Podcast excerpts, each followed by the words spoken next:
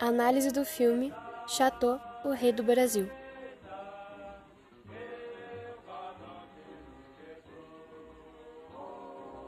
Alunas: Bruna Gabardo, Natália Brum e Sabrina Ramos.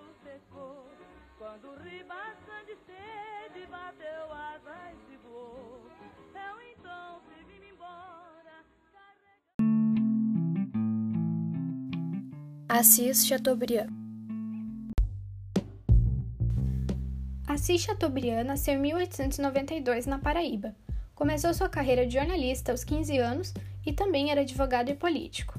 Também conhecido como Velho Capitão e até mesmo cidadão Kane brasileiro, ergueu o primeiro conglomerado midiático do Brasil. Era uma personalidade bastante excêntrica e polêmica, o que fez dele uma figura odiada e temida.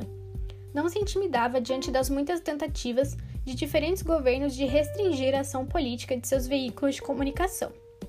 Chateaubriand não escondia suas diferenças e seus desafetos.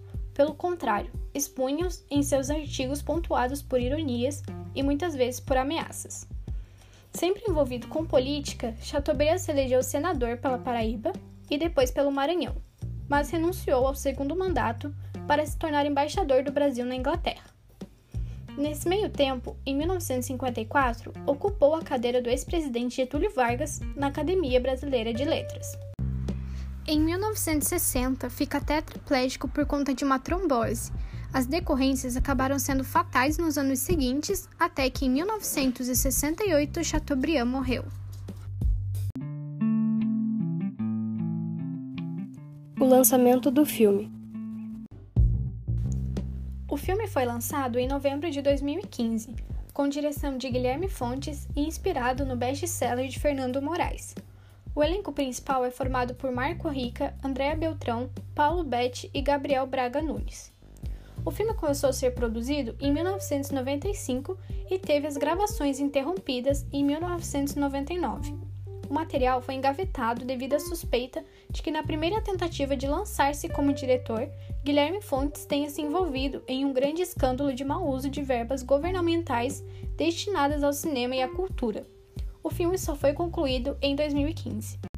O filme retrata um julgamento final que seria um delírio de Assis Chateaubriand antes de sua morte, transmitido então pela TV Tupi, uma de suas maiores emissoras.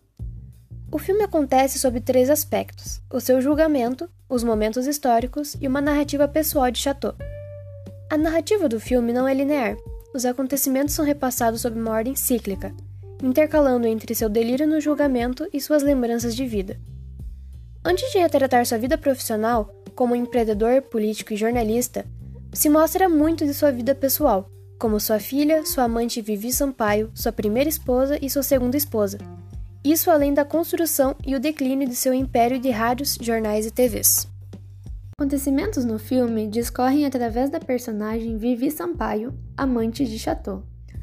Ela foi determinante numa série de acontecimentos envolvendo o jornalista e Getúlio Vargas como a aliança deles na Revolução, a prisão e soltura do Chateau, o atentado a Rosenberg e o suicídio de Getúlio.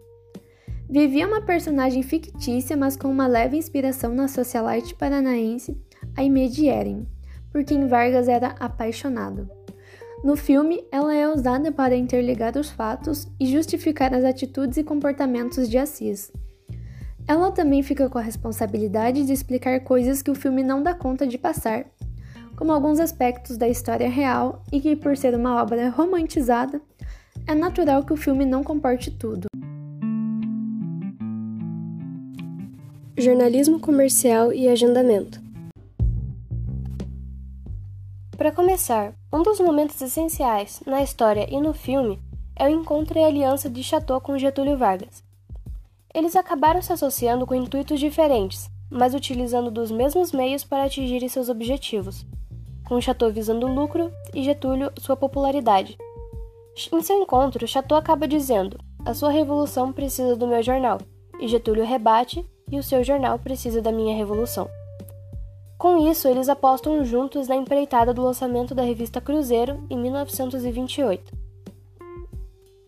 Jornalismo comercial. A figura e a ação do jornalista eram resultados de um envolvimento político os governantes precisavam sentir que a imprensa tivesse sob seu controle, ou pelo menos demonstrasse apoio, justamente por essa grande influência. A partir disso, a imprensa se torna um quarto poder e assume a condição de protagonista na sociedade. No artigo de Manuel Tavares Moreira, As mudanças estruturais no jornalismo brasileiro e a formação dos impérios midiáticos, a aliança entre os dois pode ser justificada por Vargas ser amparado numa estrutura de propaganda muito eficiente. Ele acaba criando boa parte das condições estruturais que permitiram ao jornalismo brasileiro avançar em direção a um novo modelo empresarial, capaz de utilizar-se de todos os recursos disponíveis para manter seu protagonismo e sua capacidade de influenciar. Os meios de comunicação, por sua vez, não são capazes de impor o que pensar em relação a um determinado tema, mas são capazes de influenciar sobre o que pensar e falar, tendo a influência constante de construção de opinião de massa baseada no posicionamento do veículo, ocasionando um debate público constante. Isso é possível enxergar no apoio de Chateaubriand a Vargas, com as manchetes de seu jornal, como Getúlio avança, Getúlio é o futuro do Brasil, Getúlio presidente. A opinião pública se pretendia capaz de interferir na construção do poder, como a influência política dos diários associados para apoiar Getúlio Vargas como candidato. Chateau apoiou o movimento que levou Getúlio Vargas à presidência do país em 1930 e, assim, estabeleceu uma corrente de opinião apta a interferir na ação política. Após Vargas se tornar presidente, Chateau começa a publicar uma série de reportagens em oposição, como Getúlio ditador, Getúlio tenentista e Getúlio corrupto. No filme, o jornalista age impulsivamente por motivos pessoais, mais precisamente por ciúmes de Vivi. Na tentativa de silenciar o jornal, Vargas determina a prisão de Chateau e a polícia destrói a redação. É importante lembrar que em 1937 começa o governo ditatorial Estado Novo. Vargas fecha o Congresso e, sob uma falsa ameaça comunista, consolidado pelo Plano Cohen, ele se mantém no poder sem convocar novas eleições. Em 1939, Getúlio decreta a criação do DIP, o Departamento de Imprensa e Propaganda. O órgão era responsável pela censura dos jornais e imprensa no país. Durante sua prisão, sua primeira esposa se torna proprietária do O Jornal, que antes era comandado por Chateau. Com seu orgulho ferido, ele então aceita uma das condições do presidente da República para realizar sua soltura, que até então se negava a realizar, que seria voltar atrás em suas declarações contra Vargas para recuperar seu jornal. Logo em seguida, ocorre a criação da Rádio Tupi, que seria então um jornal falado, um meio democrático para atender todo o Brasil com informações e também mais um meio para expandir seu império mediático em 1935. O problema seria a verba, então decide que os patrocinadores iriam pagar pelos reclames falados. Chateau decide então cobrar impostos feitos pelo jornal para os anunciantes, que seria o dinheiro necessário. Após um tempo, alguns anunciantes começaram a cortar relações com o jornal por conta das altas taxas cobradas por Chateau.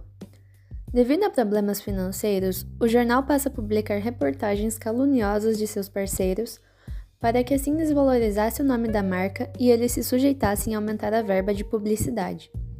Uma das notícias foi de uma barata no refrigerante cola e a segunda foi da quantidade de palitos de fósforos da Fioluz. Acerca da personalidade de Chateau, a definição de cães indomáveis, proposto por Marcondes Filho, comporta bem essa reflexão. Marcondes explica que a vida pendular que o jornalista leva muitas vezes acaba com o profissional violando o ethos jornalístico. Ou seja, atos de corrupção, chantagem, mentiras e manipulação tornam-se práticas comuns por aqueles que miram uma realidade ostentosa da qual não participam. Além disso, a postura arrogante e despreocupada com as consequências de seus atos também são observadas no Chateau, Basicamente, ele é capaz de tudo pelo que deseja.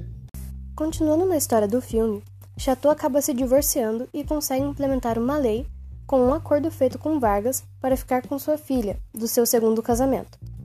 No filme, é feita uma chantagem com Getúlio para que ele faça isso. Aqui fica conhecida a fala dele: Se a lei é contra mim, vamos mudar a lei. A lei implementada seria a Lei Terezoca, que seria permitir o correconhecimento, seguido do esquite, o divórcio, de filhos havidos fora do matrimônio, que reforça mais uma vez o quanto o Chateau estava disposto a fazer para possuir tudo o que queria. Rotinas produtivas Newsmaking e Gatekeeper. Sobre as rotinas produtivas, os jornalistas, funcionários do Diários Associados, também executavam tarefas que não remetiam ao newsmaking. Um desdobramento da notícia da Filuz é a cena da contagem dos palitos de fósforos, na qual Chateau obriga todos os jornalistas a realizarem essa função. Uma cena que também remete a esse conceito é referente ao casamento de Chateau, em que os jornalistas fazem os convites de casamento. Numa abordagem macroeconômica da teoria de ação política, os jornalistas são reduzidos à função de meros empregados, quase desprovidos de pessoalidade.